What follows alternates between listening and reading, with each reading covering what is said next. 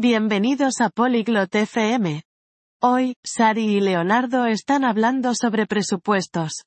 Están compartiendo diferentes formas de llevar un seguimiento de los gastos diarios. Este tema es interesante porque nos ayuda a entender cómo usamos nuestro dinero. Sari y Leonardo nos mostrarán métodos simples para hacer esto. Escuchemos su conversación. 안녕, 레오나르도. 오늘 기분이 어때? Hola, Leonardo. ¿Cómo estás hoy?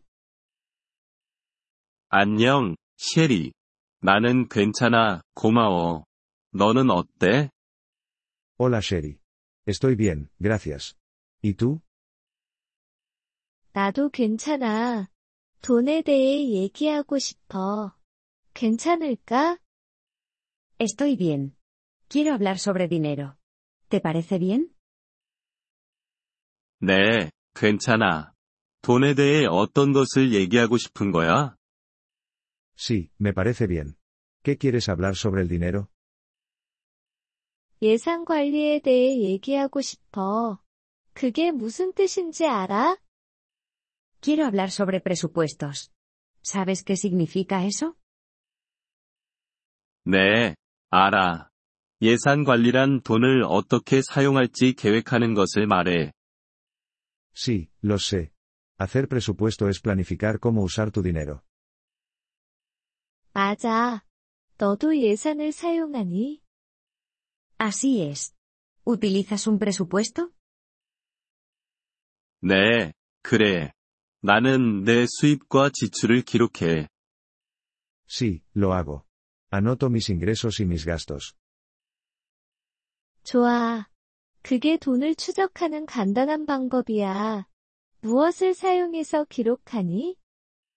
Bien. Esa es una forma simple de seguir el dinero. ¿Qué utilizas para anotarlo? 나는 노트북을 사용해. 내가 벌고, 내가 쓴 돈을 기록해. Uso un cuaderno. Anoto lo que gano y lo que gasto. 그게 좋은 방법이야. 컴퓨터나 전화 앱도 사용할 수 있어. Ese es un buen método. También puedes usar un ordenador o una aplicación de teléfono. 네, 알아. 하지만 나는 내 노트북이 좋아. 나에게는 편해. Sí, lo sé. Pero me gusta mi cuaderno. Es fácil para mí. 그래도 괜찮아. 최선의 방법은 내가 사용할 것이야. Está bien. El mejor método es el que vas a utilizar. 네, 동의해. 내 돈을 추적하는 것이 중요해. Sí, estoy de acuerdo. Es importante hacer seguimiento de mi dinero. 그래. 레오나르도 너도 돈을 저축하니? Lo es. ¿También ahorras dinero, Leonardo? 네, 돈을 저축해. 나는 일부 돈을 저축계좌에 넣어. Sí, ahorro dinero. Guardo algo de dinero en una cuenta de ahorros. 그거 좋은 소식이야. 돈을 저축하는 것도 예산 관리의 일부야. Me alegra escuchar eso. Ahorrar dinero también es parte del presupuesto. 네, 알아. 그게 내가 미래를 준비하는 데 도움이 돼. Sí, lo sé. Me ayuda a prepararme para el futuro. 맞아. 예산 관리는 우리가 돈을 통제하는 데 도움이 돼. Así es. El presupuesto nos ayuda a controlar nuestro dinero. 그렇지. 이에 대해 얘기해줘서 고마워. 셰리. Sí, lo hace. Gracias por hablar de ello, Sherry. 천만에 레오나르도. 계속해서 내 돈을 추적하길 바래. De nada, Leonardo.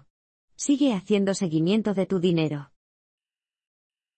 그럴게, 셰리. 이게 나에게 중요하니까. Lo haré, Sherry. Es importante para mí. 이번 폴리글롯 FM 팟캐스트 에피소드를 들어주셔서 감사합니다.